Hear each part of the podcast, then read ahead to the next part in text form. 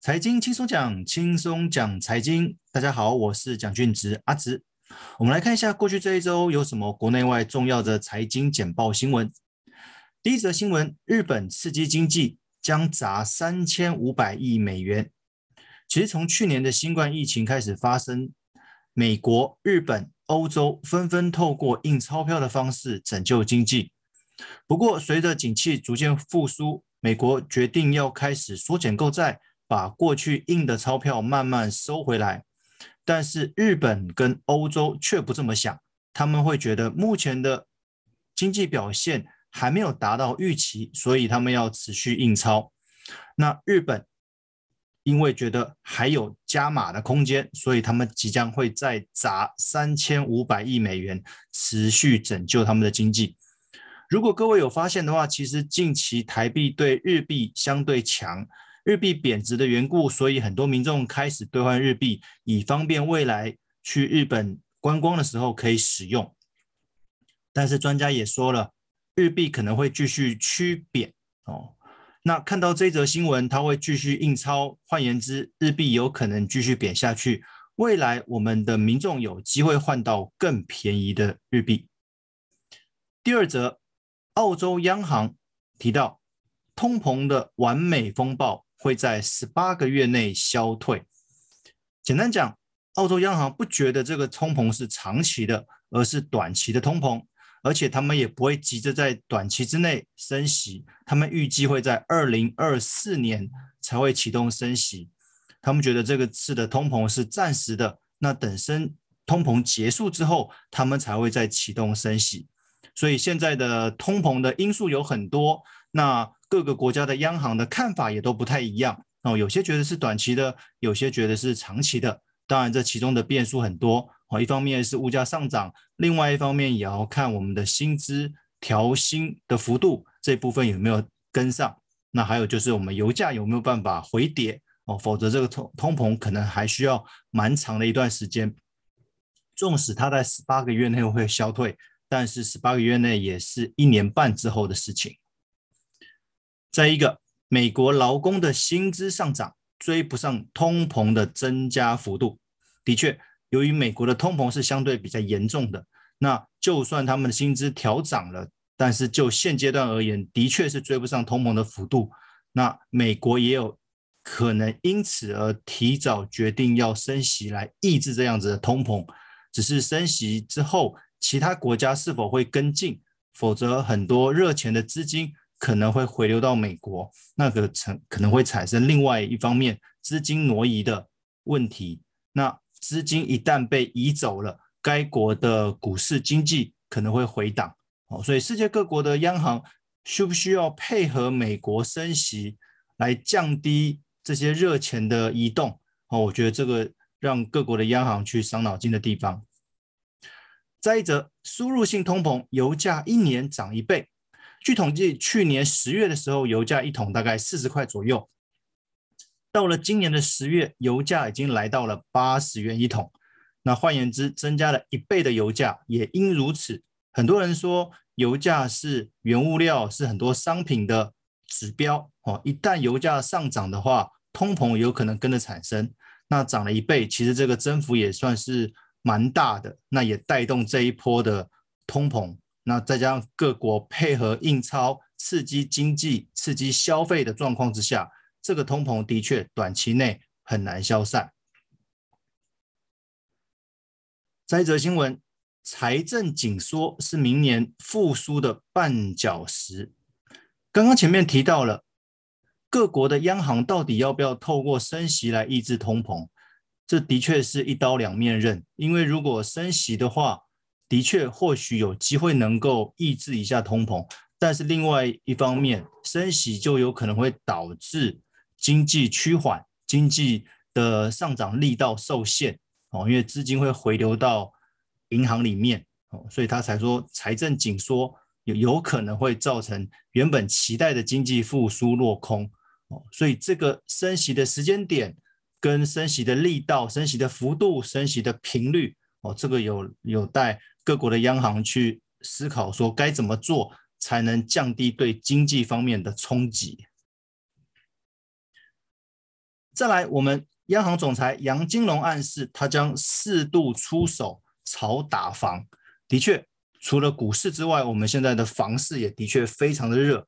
从去年的十二月左右，他就开始出手第一次打房。它是针对法人的第一户、第二户，还有自然人的第二户，全部调降贷款成数，而且没有宽限期。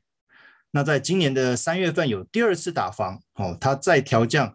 法人的所有购屋，还有自然人第三户以上的贷款成数。那到了今年的九月份，还有第三次的打房，它指定有八个县市的自然人第二户没有宽限期。那购地跟工业区的土地再调降成数。那第四次呢？哦，央行就提到了，哦，我们会在持续关注，如果房价还是压不下来的话，才会有一些手段。哦。否则，让很多民众购买不了房子，房价实在是涨得太夸张了。那后续也会有一些呃居住的问题产生。再一则，也是我们的央行总裁杨金龙提到说，他觉得不会有所谓的停滞性通膨。哦，过去在一九七四年跟一九八零年左右，分别各有一次停滞性通膨，物价上涨，但是经济跟薪资没有跟上来。那他会觉得目前的时空背景跟当初不太一样。所以不会有停滞性的通膨，不过台湾有没有可能因此而提早升息？哦，因为台湾这边的通膨也是蠢蠢欲动哦，我觉得这个有很多数据值得我们的央行去评估、去思考，说我们升息的时间点。再者跟保单有关系，他提到儿童保单在十二月一号起应该给付丧葬费。哦，其实各位常常。会看到这样子，儿童保单就是有关小朋友购买的寿险、意外险，到底该不该启动理赔？其实最早是你买多少额度，万一发生身故的话，无论是意外身故或者是自然身故，都可以理赔这个保额。不过后来因为担心会有所谓的道德风险，所以只愿意理赔返还你当初买这个保费的金额。但是后来发生几几件，不管是天灾或者是人为的事情之后，哦，那有小朋友因此而身故。如果你只是返还所缴的保费的话，好像金额又太少，因此又再次修法，哎，至少丧葬费哦，就法条上面可以赔到六十一点五万。所以每次经过事情都会有不同的想法，到底该赔保额呢，还是返还保费呢，还是至少赔一个丧葬费六十一点五万呢？哦，其实每一个阶段哦，每一个决定，每一个的结果都不太一样哦，所以有人讽刺说，这样子的修法有点像是父子骑驴啊，到底是应该爸爸在驴子上面，还是应该小孩子在驴子上面？哦，还是两个人都在驴子上面？那所以我觉得，呃，如果是道德风险的话，这个应该要回归到去让法院去判决，我再决定说这样的钱。该不该值得，值不值得拿哦？那如果不是的话，我觉得应该简单一点，跟大人一样哦。你买多少额度啊，就就该有多少的保障，这样会比较好一些。再一则，AR VR 明年出货冲两千万台哦，这是由于受到 FB 的元宇宙所影响哦，很多人开始透过 AR VR，甚至有一些相关性的视觉的设备，相信明年会。有更多的人会有这样的需求，但是目前为止，大部分还是处于在电脑游戏上面哦。不过，这有一个很重要的事情要克服，就是这个样子穿戴式的装置，你在游戏的过程当中，你可以玩多久？因为并不是每一个人都有办法适应这样的长时间的穿戴游戏哦。有些人可能会呃头晕晕眩之类的哦。那我觉得这个是要穿戴装置在研发上面需要克服的地方。哦，否则如果元宇宙这样的议题没有办法普及到每一个人的话，我想也后续也比较难会有办法持续开发下去。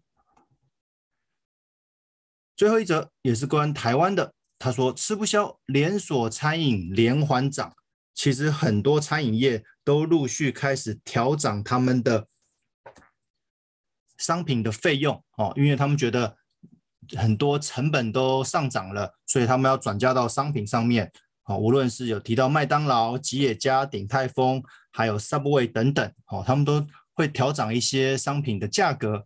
那我相信各位在吃的时候应该也很有感觉，因为你要掏更多的钱才买得到哦。那在掏钱的过程当中，我们也会思考说，哎，我们的薪水有没有跟着调涨哦？否则很多商品涨了之后，可能它的价格也很难跌回来啊。我觉得这就是后续政府要面对的哦，这个通膨，尤其是台湾这边的通膨，好像真的蠢蠢欲动了哦。很多人开了第一枪、第二枪之后，陆续各个产业都会开始调涨哦。那相信大家会对这个越来越有感觉，那也有可能导致台湾因此而需要。提早升息来应应通膨的问题哦。